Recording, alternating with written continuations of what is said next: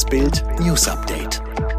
Es ist Montag, der 21. März und das sind die Bild Topmeldungen. Ukraine lehnt russisches Mariupol-Ultimatum ab. Corona-Impfpflicht vor dem Aus. Fritz Wepper in Reha-Klinik an Corona erkrankt. Ukraine lehnt Kapitulation von Mariupol ab. Am Sonntagabend hatte der russische Generalmajor Mikhail Misintsev die ukrainischen Truppen in Mariupol zur Kapitulation aufgefordert. Er stellte ein Ultimatum bis Montagmorgen um 5 Uhr Moskauer Zeit.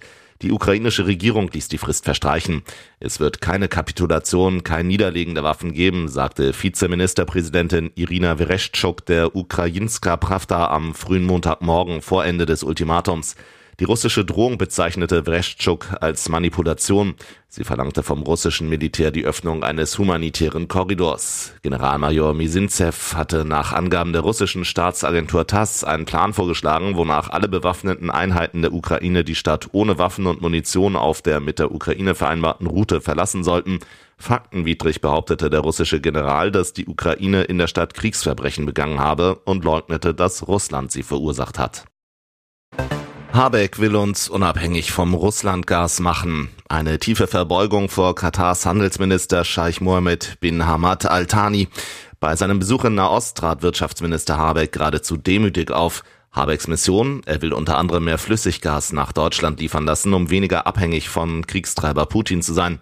Bislang bezieht Deutschland mehr als die Hälfte des Erdgases aus Russland. Dabei scheint es egal zu sein, dass es sich bei Katar ebenfalls um einen Despotenstaat handelt mit einem Staatschef, der unter anderem die Terrororganisationen Hamas und Taliban finanzieren lässt. Doch offenbar hat Habeck auf seiner Suche nach Energie weniger Angst vor diesen Scheichs als vor Kernkraft. Die letzten drei deutschen Meiler sollen Ende 2022 abgeschaltet werden. Immer mehr Politiker fordern mittlerweile eine längere Laufzeit, unter anderem Bayerns Ministerpräsident Söder. Im Ausland lässt unter anderem Belgien Meiler weiter am Netz, Frankreich will sogar neue Kernkraftwerke bauen. Protzgrundstück von Putin-Freund beschlagnahmt. Während die reichen Russen in Deutschland noch nicht um ihre Besitztümer fürchten müssen, beschlagnahmt Italien eine Yacht und Villa nach der anderen. Diesmal traf es die Grundstücke von Putin-Freund Mordaschow auf Sardinien. Behördenbesuch bekam kurz vor dem Wochenende ein Immobilienkomplex in Olbia im Gesamtwert von etwa 105 Millionen Euro. Die Guardia di Finanza teilte nach der Aktion in Rom mit, eine Spezialeinheit hat Sperrmaßnahmen gemäß dem Gesetzesdekret 109 2007 des Finanzsicherheitsausschusses gegen Alexei Alexandrowitz Mordaschow umgesetzt. Ob die allgemeine Corona-Impfpflicht eine Mehrheit im Bundestag bekommen wird, mehr als fraglich. Fest steht nun aber bereits, die Chefs der Krankenkassen sperren sich. Hintergrund, die Kassen sollen im Fall einer Umsetzung des Gesetzes im Auftrag des Staates herausfinden, wer geimpft ist und wer nicht. Sie sollen alle Versicherten anschreiben und die Zusendung eines Impfnachweises einfordern. Jeder, der nicht antwortet, so die Idee, müsste demnach ungeimpft sein. Bild kennt die wichtigsten Gründe, aus denen die gesetzlichen Krankenkassen eine Corona-Impfpflicht, so wie geplant, für nicht umsetzbar halten.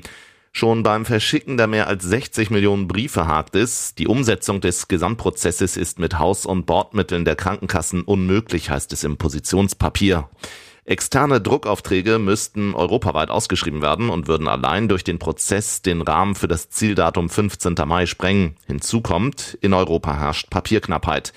Und die Kassen erwarten als Absender der Impfbriefe millionenfach Nachfragen und Beschwerden, somit einen Sturm auf ihre Callcenter. Auch in dieser Hinsicht gilt für sie personell nicht leistbar. Was für ein Pech. An Valentinstag Mitte Februar war es genau ein Jahr, dass TV-Star Fritz Wepper im Krankenhaus liegt. Tumor-OP, künstliches Koma im Klinikum Innsbruck. Ende 2021 kam der Schauspieler dann zur Reha in die Privatklinik Jägerwinkel am Tegernsee. In diesen Tagen sollte Wepper eigentlich nach Hause zurückkehren. Aus diesem Plan wird jetzt erstmal nichts. Aus Klinikkreisen erfährt Bild, dass es im Jägerwinkel mehrere Corona-Fälle gibt. Einer davon ist Fritz Wepper, zum Glück längst geimpft. Wie groß ist die Sorge um Wepper? Als Bild Weppers Ehefrau Susanne Kellermann am Telefon erreicht, sagt sie, dem Fritz geht es gut. Ex-BVB-Stars machen Madrid nass, Real erlebt Classico-Fiasko. Der FC Barcelona gewinnt in Madrid bei den Königlichen den Classico mit 4 zu 0. Genau das Barcelona, das noch vor wenigen Monaten schon sportlich und wirtschaftlich am Abgrund hing. Nun diese zumindest sportliche Auferstehung.